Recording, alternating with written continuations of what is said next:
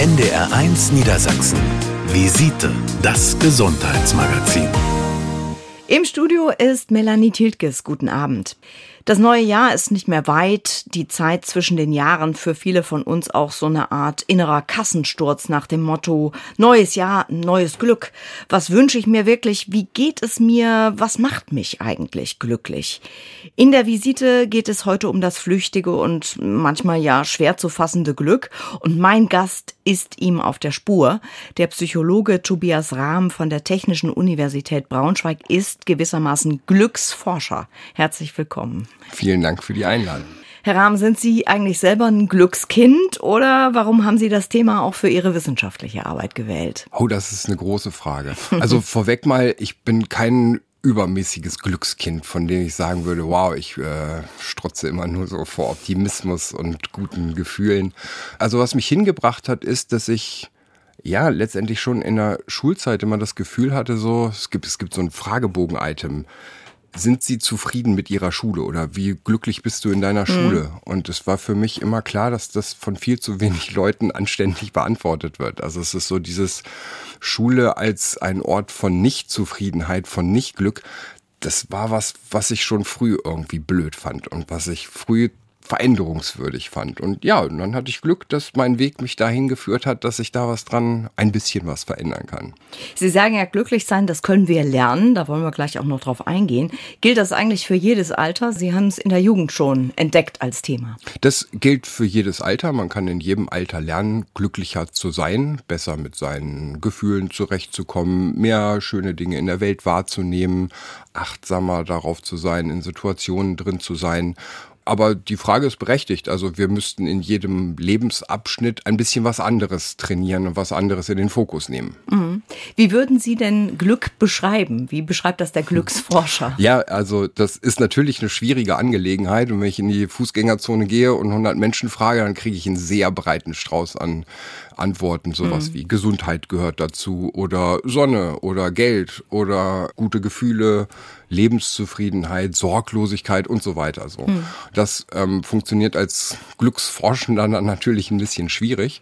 Und deswegen gibt es in der Psychologie ein sogenanntes wissenschaftliches Konstrukt. Das ist so das, das Fachwort, das der Überbegriff. Das ist das subjektive Wohlbefinden. Und das setzt sich zusammen aus häufig gute Gefühle haben, selten, nicht gar nicht, das ist wichtig, selten negative, ungute Gefühle haben und äh, eine hohe allgemeine Lebenszufriedenheit haben. Und dann kann man diese ganzen Antworten aus der Fußgängerzone einem dieser oder mehreren dieser Bereiche in der Regel ganz gut zuordnen. Hm.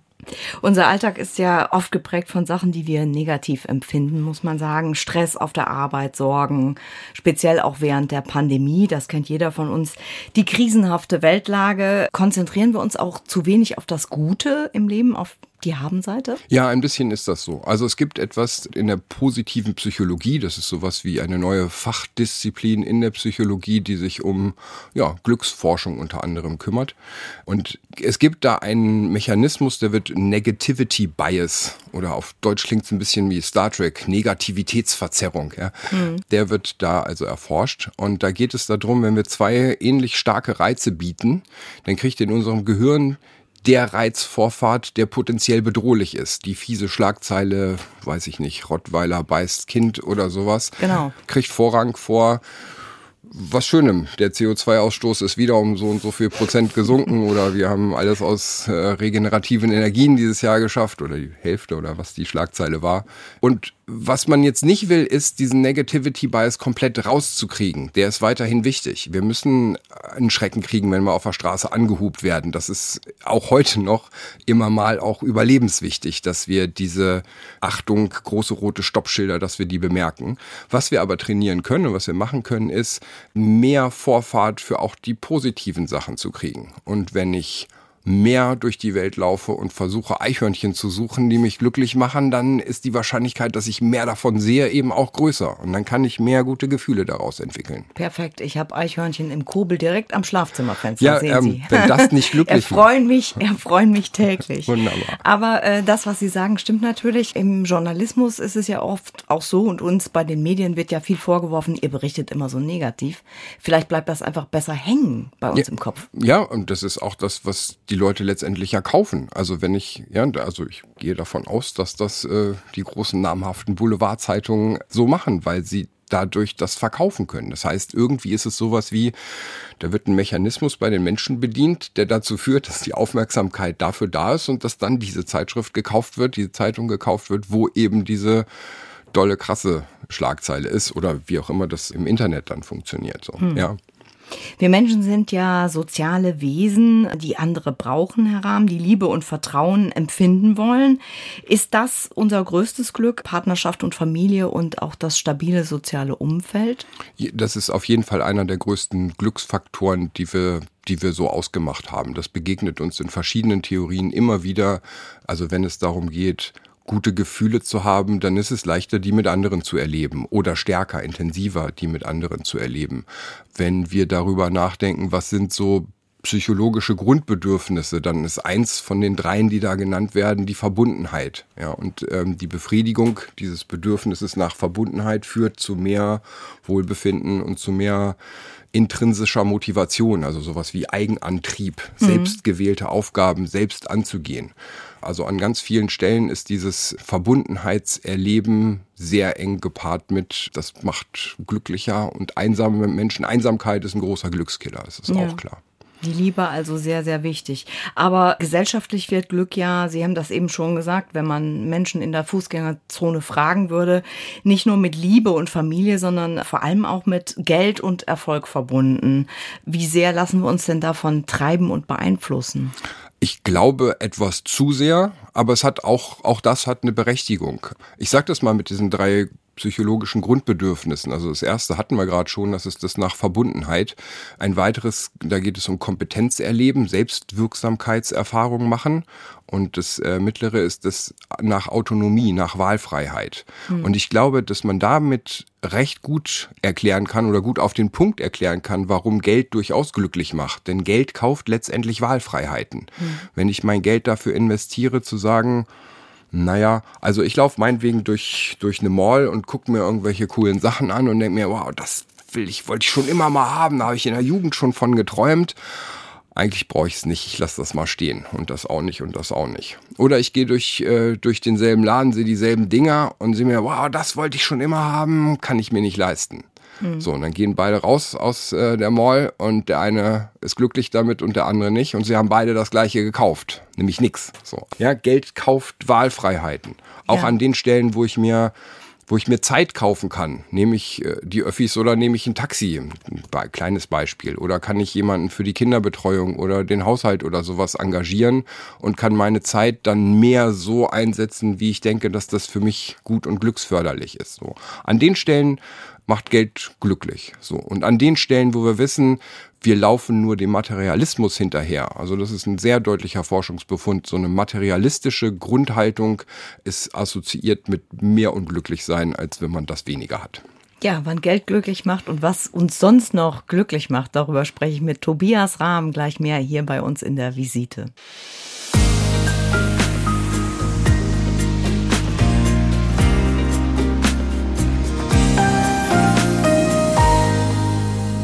Was macht uns glücklich und wann stehen wir unserem eigenen Glück im Weg? Wir sind in der Visite dem Glück auf der Spur und wir wollen schauen, was wir alle tun können, um wieder mehr Freude und Glück in unser Leben zu bringen. Im Studio ist der Diplompsychologe Tobias Rahm, der an der TU Braunschweig zum Thema Glück forscht. Ja, und das ist, Herr Rahm, nicht nur graue Theorie, sondern Sie haben auch einen Glücksunterricht entwickelt, der sogar auf dem Stundenplan von 16 Braunschweiger Schulen schon gestanden hat. Was stand da alles alles drauf auf dem Lehrplan. Jetzt müssen wir ein bisschen vorsichtig sein. Also wir haben Glücksstunden angeleitet, ist der okay. offizielle Sprech. Also wir haben keinen Stundenplan gemacht. Was wir gemacht haben, ist, wir haben ein existierendes Programm von Carina äh, Mattes genommen, mit Carina Mattes zusammen so mhm. weiterentwickelt, dass wir das mit Bachelorstudierenden schon durchführen können. Das waren Bachelor- und Masterstudierende aus dem Grundschullehramt und aus den Erziehungswissenschaften.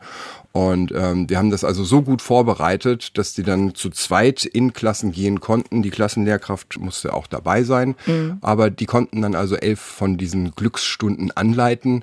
Und da ging es um ganz viele bunte Dinge. Also zum Beispiel ging es erstmal darum, was für ein Spektrum an Gefühlen, an Emotionen ist denn überhaupt bekannt? Und das ist sehr unterschiedlich bei Kindern schon ausgeprägt und bei Erwachsenen tatsächlich auch noch. Also für manche, die haben einen Zugang zu ihrem Gefühl von, jetzt bin ich ärgerlich. So. Und dann sind andere dabei, die können weiter differenzieren und sagen, ja, also ich bin einerseits enttäuscht darüber, dass dieses und jenes passiert ist und diese Enttäuschung schlägt in Ärger um und Frustration ist da auch noch mit drin und ein bisschen Trauer habe ich auch noch. Also man kann man kann also diese Differenzierung von Emotionen, das kann man schon auch schon in der Grundschule anbahnen, trainieren, weiter fördern. Und je genauer ich über meine Gefühlswelt Bescheid weiß, hm. desto genauer kann ich natürlich auch darauf hinarbeiten zu sagen, ah, okay, die Enttäuschung kommt also daher, da ist ein Grund und dann kann ich darüber nachdenken, wie ich das abstelle. Während wenn ich sage, ich bin ärgerlich, aber was mache ich denn jetzt? So, ja, also da ähm, dementsprechend ist es also gut, auch über eine breite Palette von Gefühlen Bescheid zu wissen. Also erstmal so eine kleine Ist-Analyse auch und über Gefühle sprechen üben. Das äh, könnten wir Erwachsenen ja auch öfter noch üben. Ja, ne? tatsächlich. ist auch eins von den Ergebnissen. Also viele Eltern haben zurückgemeldet, da kam dann sowas raus wie, ich habe durch das Projekt mitbekommen, dass es gut ist, wenn ich mit meinen Kindern mal wieder öfter über Gefühle spreche. Mhm. So, tatsächlich, also Kinder mit ihren Gefühlen abholen, bringt ganz viel. Das bringt auch was, wenn man Stress mit den eigenen Töchtern hat, wenn ich mich nach deren Befindlichkeit vernünftig erkundige und wenn ich mir Zeit dafür nehme, dann füllt das auch sowas wie so einen emotionalen Tank auf und dann gehen auch die Schwierigkeiten des Alltags wieder leichter von der Hand. Also die Kinder da abholen bringt ganz viel. Und diese Glücksstunden, Glücksunterricht darf ich nicht sagen, habe ich schon gelernt. Da sind ja auch so kleine Dinge des Alltags geübt worden und vermittelt worden oder kleine schöne Dinge. Können Sie mal ein paar Beispiele nennen, was da auch für praktische Sachen dabei waren? Also ganz praktisch haben wir geübt, uns gegenseitig Komplimente zu machen und zu spüren, was das für einen selbst bewirkt und aber auch zu spüren, was das bewirkt, wenn ich anderen die gebe. Ja, mhm. Und auch an der Stelle merke ich also ein, ja, ich habe nicht nur mein eigenes Glück in der Hand, sondern ich habe auch das Glück von anderen mit in der Hand. Und wenn ich äh, was sage, was bei anderen Lächeln hervorruft, dann lächelt mein Bewusstsein gleich mit und gleich mit zurück. So, also wir haben da verschiedene Ansteckungseffekte mitgemacht. Dann haben wir geguckt, wofür sind denn die Kinder eigentlich so dankbar in ihrem Leben? Und mhm. dann gab es zu der Stunde oder zu jeder Stunde gab es eben immer auch einen Elternbrief. Der ist nicht ganz überall angekommen, aber wir wollten also möglichst breit aus allen Rohren feuern, wenn man so sagen darf. Wofür waren die Kinder dankbar, wenn ähm, ich fragen darf? Also es ging schon schnell auch mit solchen materialistischen Sachen los, wie äh, für meine neue Playstation oder ähm, dann viele waren äh, Sportereignisse, also dass ich das Tor geschossen habe oder mhm. so, aber überraschend viele reflektierte Antworten über ich bin dankbar für meine tolle Familie, dafür, dass meine Mama mir morgens immer das Frühstücksbrot schmiert. Also so, wirklich solche Sachen kamen Toll. da raus und da saßen dann die Klassenlehrkräfte hinten und waren beeindruckt und inspiriert davon, was für tiefgreifende, gut reflektierte Antworten von den Kindern dann tatsächlich plötzlich kamen, die sie vor als still und nicht beteiligt wahrgenommen hatten teilweise. Hm. Sie haben auch einen Garten angelegt mit den Kindern, habe ich gelesen. Ja, wir haben einen äh, Gefühlsgarten gebastelt. Da war unsere ja, fachdidaktische Expertin Barbara Steiner-Gieser war dabei. Äh, die hat ganz toll gebastelt, letztendlich Schuhkartons mit einer Styroporeinlage und äh, schön das grün zu machen. Und dann hat eine Schule geholfen und Pappblumen ausgestanzt. Und die Kinder haben dann alle ein, zwei Pappblumen bekommen und darauf geschrieben, was für gute Gefühle sie so kennen und wann sie die erlebt haben, mit welcher Situation. Ja, und so ist in allen unseren Glücksklassen ein Gefühlsgarten zurückgeblieben, wo also schöne bunte Blumen drin standen, wo Freude und Glück und Spaß und Dankbarkeit draufgeschrieben war und auf der Rückseite jeweils ein Beispiel für wann das Kind das erlebt hat. Die Glücksstunden, sehr, sehr schön. Kinder wissen ja eigentlich intuitiv, was sie glücklich macht. Spielen zum Beispiel und dabei, ja, das Drumherum vergessen, ganz bei sich sein. Hat sich daran was verändert, auch durch die Pandemie? Oh, das kann ich nicht genau sagen, da wüsste ich auch keine konkreten Forschungsdaten zu, ob man sich weiterhin im Augenblick verlieren kann als Kind oder ob das verändert wurde. Wir wissen, dass das bei Kindern natürlich noch viel besser funktioniert, als hm. das bei Erwachsenen so der Fall ist. Und dann äh, kommt öfter mal so ein Ratschlag wie, du musst wieder so sein wie die Kinder. Das ist eine nette Idee. Gleichzeitig hat das ja eine Funktion, warum wir so sind wie die Erwachsenen. Und mhm. natürlich braucht es in der Welt und auch in der Welt der Kinder Menschen, die um sie herum ein bisschen Probleme beseitigen und die dafür sorgen, dass die gut aufwachsen können. Und dazu muss man in die Zukunft schauen und kann nicht immer im Augenblick sein. Und ja, gleichzeitig ein bisschen häufiger im Augenblick sein und das genießen. Und wenn ich äh, am Armbrotstisch sitze und meine Gedanken schon wieder zu der Arbeit abschweifen, dann ist das nicht glücksförderlich und schon gar nicht familienglücksförderlich. Ja, wieder sein wie die Kinder, das wünschen wir uns manchmal, geht aber ganz schlecht und passt auch schlecht in den Alltag. Nur gibt's ja auch so ein Sprichwort, das sagt, äh, manchen ist das Glück in die Wiege gelegt.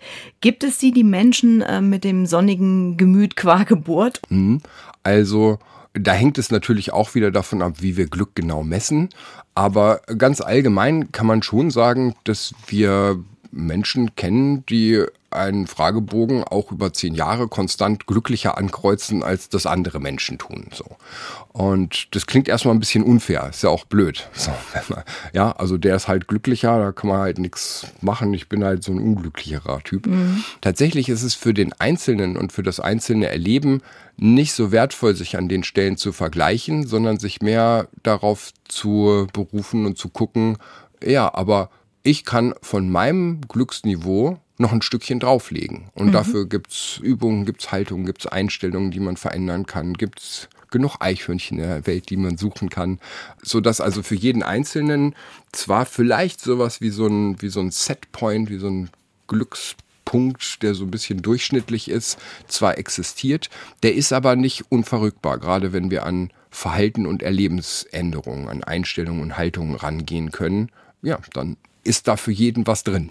Das macht ja schon mal Mut und wie das geht, das Glück in die eigene Hand nehmen, da wollen wir gleich drüber sprechen. Im Studio ist Tobias Rahm, Glücksforscher von der TU Braunschweig und Sie hören die Visite. NDR1 Niedersachsen. Visite, das Gesundheitsmagazin. Am Mikrofon ist Melanie Tiltges. Glück, das kann man lernen, sagt mein Studiogast Tobias Rahm, Glücksforscher, der ein Glücksprojekt an der TU Braunschweig am Institut für Pädagogische Psychologie angestoßen hat und gerade seinen Doktor macht. Lassen Sie uns, Herr Rahm, noch mal auf was schauen, was im Zusammenhang mit Glück fast immer als Paar auftritt, muss man sagen. Zufrieden sein. Da kommt mir so dieses viel bemühte Bild vom Glas, das halb leer oder halb voll ist, je mhm. nachdem, wie man draufschaut, äh, in den Sinn. Nur können ja Probleme und tragische Ereignisse das auch durchaus verändern, unser Blick auf dieses Glas. Wie gehen wir damit um? Also der Blick auf das Glas ist tatsächlich was, was wir ein bisschen unser Leben lang lernen. Ja, Sie kennen vielleicht diesen Satz, man kann nicht nicht kommunizieren, man kann auch nicht nicht lernen. Wenn man wach ist, dann, also ganz vereinfacht gesagt, dann tut man Sachen und wird dafür bestraft oder belohnt oder man beobachtet andere Leute, wie sie bestraft oder belohnt werden und kommt also zu dem Schluss, so und so verhalte ich mich oder so und so interpretiere ich. Und diese Gläser, die wir da immer so haben, die werden eben unterschiedlich interpretiert. Und manchmal wird auch ein 20 Prozent gefülltes Glas als ein, oh, das ist ziemlich voll schon, das Glas interpretiert. Mhm. Und manchmal ist das fast volle Glas immer noch bei weitem nicht genug für den Einzelnen. Und das ist tatsächlich etwas, woran man ein bisschen lernen und üben kann. Also wie schaffe ich es, etwas häufiger halbvolle Gläser zu sehen oder vollere Gläser zu sehen. Hm, viele Erwachsene haben sich ja in ihrem Pessimismus auch gut eingerichtet, sage ich mal. Wie schwer ist es da nochmal diesen Blick zu verändern? Also so ganz genau wissen wir noch nicht, bei welchen kleinen Gruppen das besonders wertvoll ist und besonders wenig wertvoll und besonders hilfreich ist, was wir an äh, Glücksübungen anzubieten haben. Wir wissen, dass im Durchschnitt es einige Übungen gibt, die tatsächlich für sehr viele Menschen gut weiterhelfen. So, das Nennen ist, Sie mal eine, ja, das genau. macht sofort neugierig. Ja, sehr gerne. Also meine Lieblingsübung ist die Übung mit den drei guten Dingen. Mhm. Die ist auch wirklich einfach. Man nimmt sich eine Woche lang vor und Zeit abends, fünf Minuten etwa, drei Dinge aufzuschreiben, die heute gut waren. Und dann schreibt man im zweiten Schritt auch noch auf, was man selbst dazu beigetragen hat, dass die heute mir passieren konnten. Ja, und das können also ganz große Sachen sein, wie ich habe mich irgendwo durchgebissen. Das wäre dann die Erklärung für, naja, ich habe die Steuererklärung endlich abgegeben mhm. oder meine Dissertation oder meinen Artikel eingereicht oder irgendein anderes großes Berichtswerk verfasst oder so, wo man sich so ein bisschen durchbeißen musste und ähm, stolz darauf ist, dass man das geschafft hat und seine Disziplin durchgehalten hat.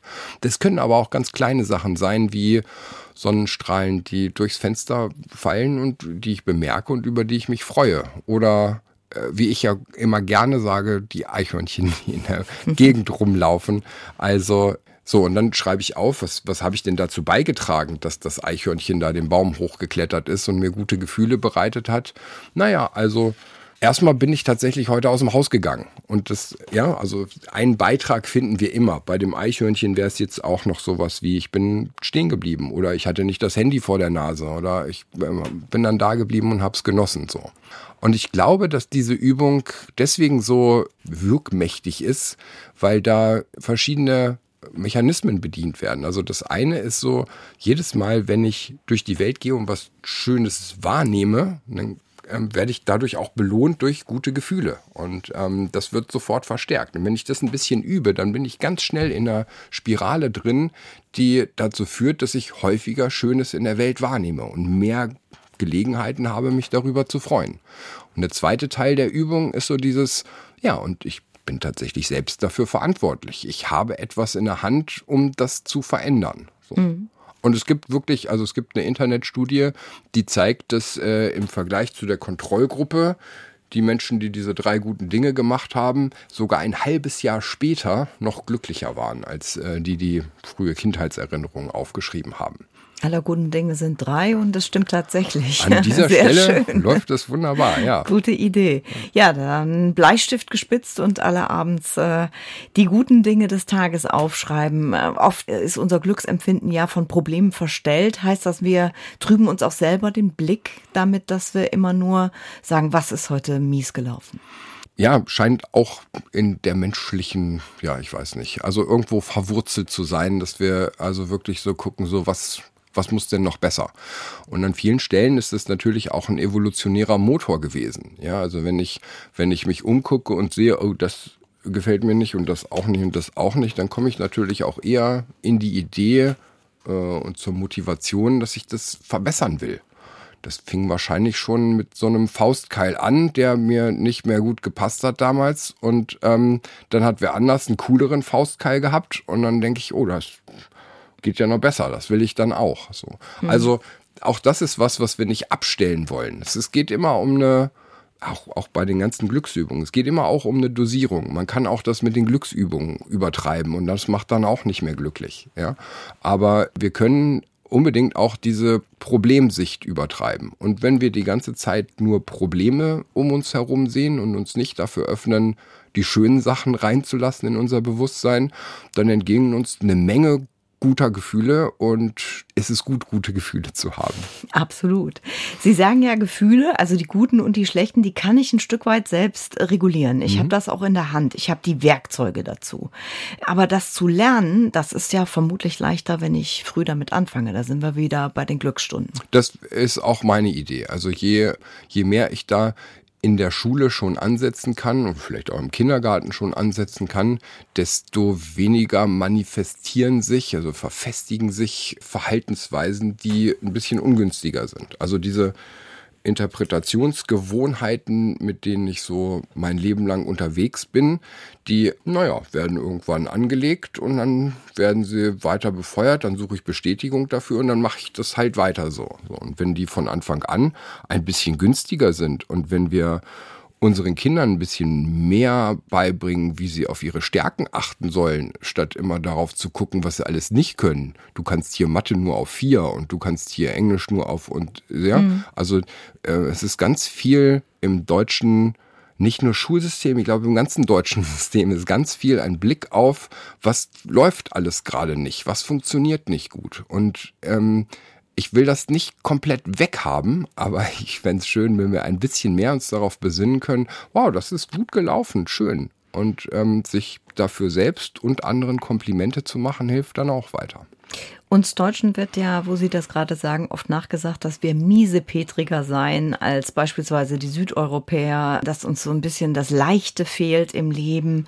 Gibt es auch kulturelle Faktoren, die dem Glücklichsein ein bisschen entgegenstehen? Ja, das scheint es zu geben. Das ist alles aber auch ein bisschen schwierig. Ja, also um da so richtig gute Studien rauszufinden, da müsste man am besten am besten irgendein Land äh, erstmal mit Glück befragen und dann teilen und dann 50 Jahre warten und dann ähm, mhm. noch. Wir haben leider diese Befragungsdaten von damals nicht so richtig gut. Also. Aber die Skandinavier ja. schneiden immer gut ab. Die Skandinavier schneiden gut ab, ja. genau. Und äh, man vermutet, dass das ein bisschen zum Beispiel daran liegt, was die für ein Demokratieverständnis haben und was die auch für eine für einen Glauben da rein haben, dass die da oben, die PolitikerInnen, dass die das schon richtig und gut machen. Und das Vertrauen scheint also in skandinavischen Ländern zum Beispiel stärker ausgeprägt zu sein, so. Um da jetzt aber ganz genau auf Studien zu kommen, muss man eben noch ganz viele andere kulturelle Faktoren mit bedenken. Fun Fact, äh, die Dänen haben zum Beispiel auch einen doppelt so hohen Verbrauch an Süßigkeiten wie der EU-Durchschnitt. So. Und ähm, natürlich Schokolade macht glücklich. Kann man dann auch an den Stellen versuchen, Korrelationen herzustellen, Verbindungen herzustellen. So. Aber ja, also Freiheit und soweit ich weiß, auch die Wahrung von Menschenrechten und so etwas alles, das trägt schon zur Zufriedenheit, zum Glück in der Bevölkerung bei. Und Tipps rund um mehr Freude und Glück im Leben hören Sie auch sonntags morgens bei uns immer im Programm in der Reihe zum Glück mit Kollegin Regine Stünkel. Es ist nie zu spät, glücklich zu werden, sagt unser Studiogast Tobias Rahm von der TU Braunschweig, Eichhörnchen-Fan und Glücksforscher. Und Sie hören gleich mehr dazu.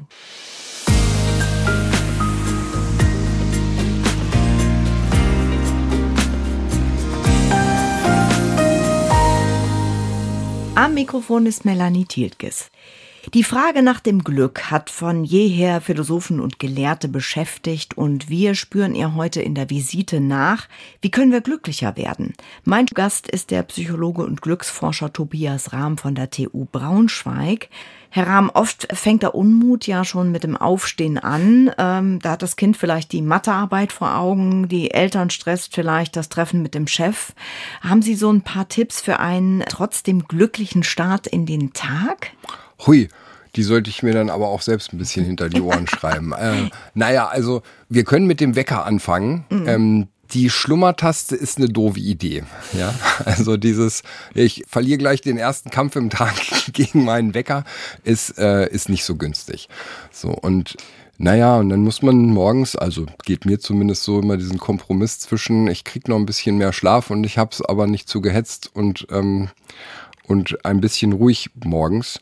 Aber klar, alles, was man, was man sich ausdenken kann, was es einem netter macht. Ähm, vielleicht jetzt gerade hilft es, die Kerze anzuzünden, wenn es draußen noch so dunkel ist oder ganz viel Licht zu machen oder sich wirklich fünf Minuten mehr Zeit zu nehmen, um im Kaffee nochmal nach draußen zu gucken, in die Dunkelheit zu starren und das langsamer angehen zu lassen. Päckchen vom Adventskalender aufpacken. Den Adventskalender auspacken, das vergesse ich oft. Ähm, ja, ich da, auch. Aber die, die Kinder sind da immer gut dabei und das äh, bringt da schon ein bisschen Freude rein, genau. Mhm. Äh, wann wir Glück empfinden, das ist ja sehr individuell auch. Wie können wir das, was uns gut tut, auch besser erkennen und schätzen lernen? Das ist so eine Übung. Also auch das geht mit dieser Übung drei gute Dinge. Ich äh, gucke mir an, was heute gut gelaufen ist. Dann kriege ich natürlich mehr Gefühl dafür, was für mich Glücksquellen sind. Das kann man auch anders protokollieren, da kann man auch anders sich Gedanken drüber machen. Vielleicht noch eine andere nette Übung. Stellen Sie sich mal vor, Sie kriegen, Sie finden eine Woche, die ist völlig frei in Ihrem Terminkalender.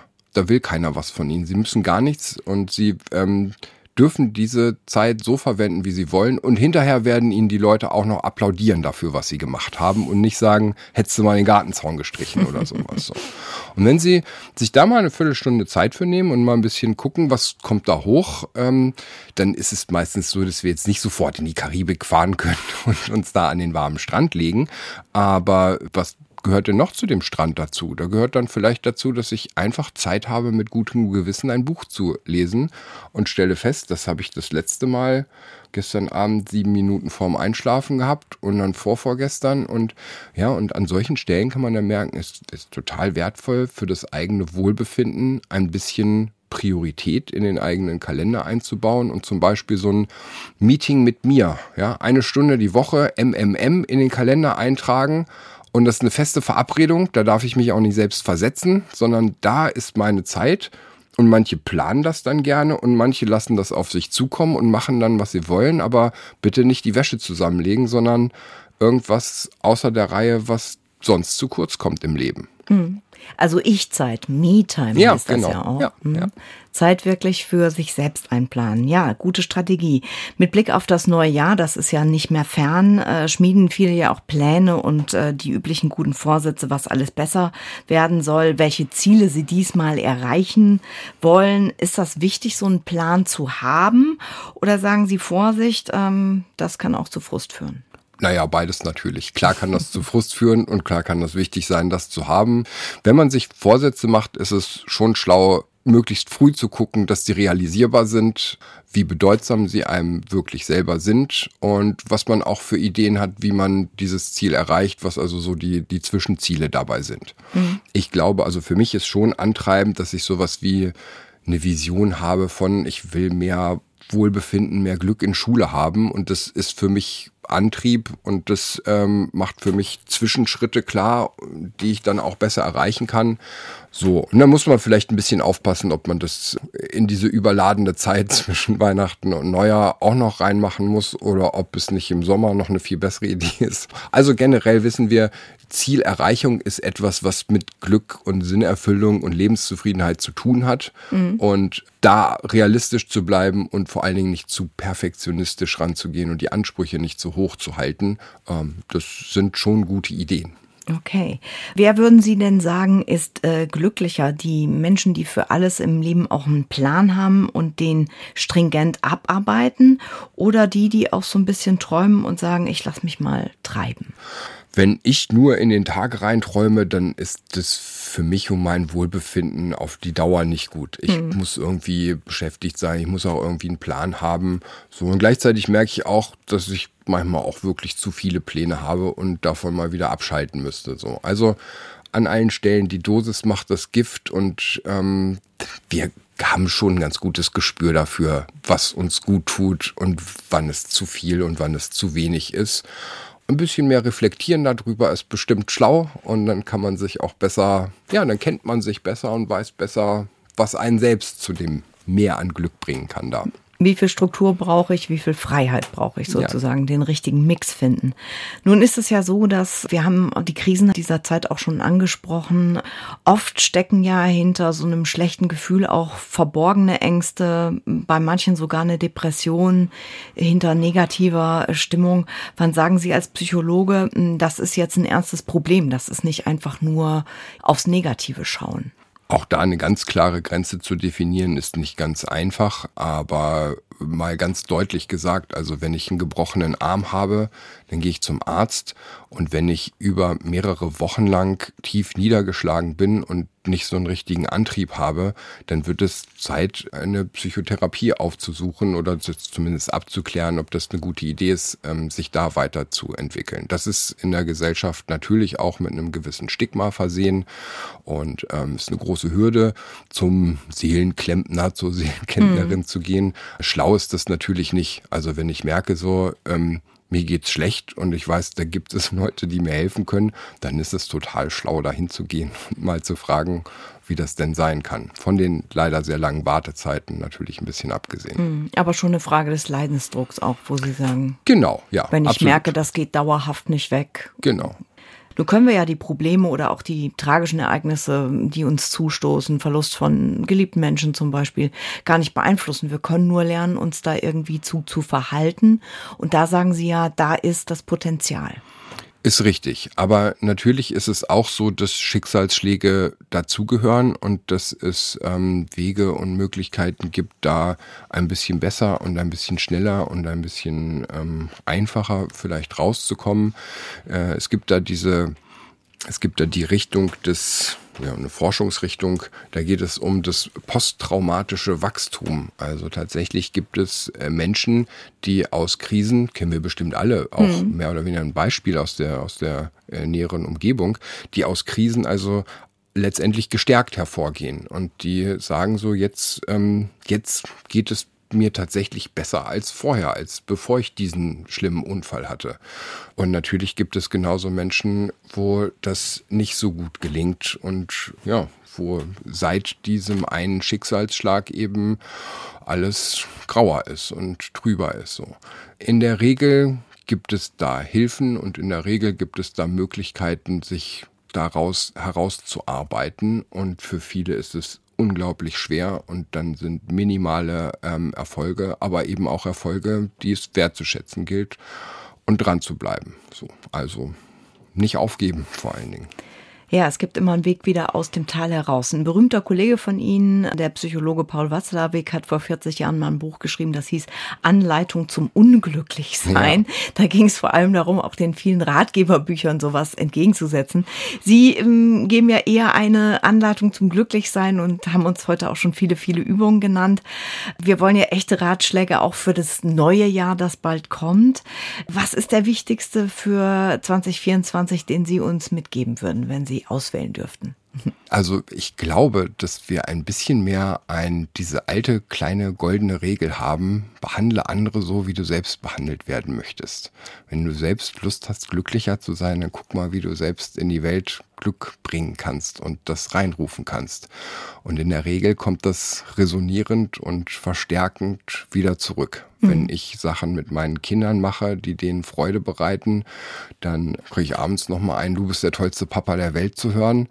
Und das macht dann wieder mich glücklich und so kann man sich da in verschiedenen Aufwärtsspiralen bewegen. Also die Aufmerksamkeit auf das Schöne und Gute immer mal wieder zu lenken und immer mal wieder zu resümieren, oh, das, das ist doch wirklich schön gewesen hier gerade, fördert das Glücklichsein und auch die Lebenszufriedenheit. Wunderbar. Es ist nie zu spät für ein glückliches Leben, sagt Tobias Rahm. Und das war die Visite heute mit dem Diplompsychologen und Glücksforscher Tobias Rahm von der Technischen Universität Braunschweig. Ich sage herzlichen Dank fürs Zuhören. Genießen Sie die kleinen und großen Glücksmomente im Alltag. So viel Zeit muss immer sein, auch für sich selbst. Noch einen schönen Abend. Am Mikrofon war Melanie Tiltges.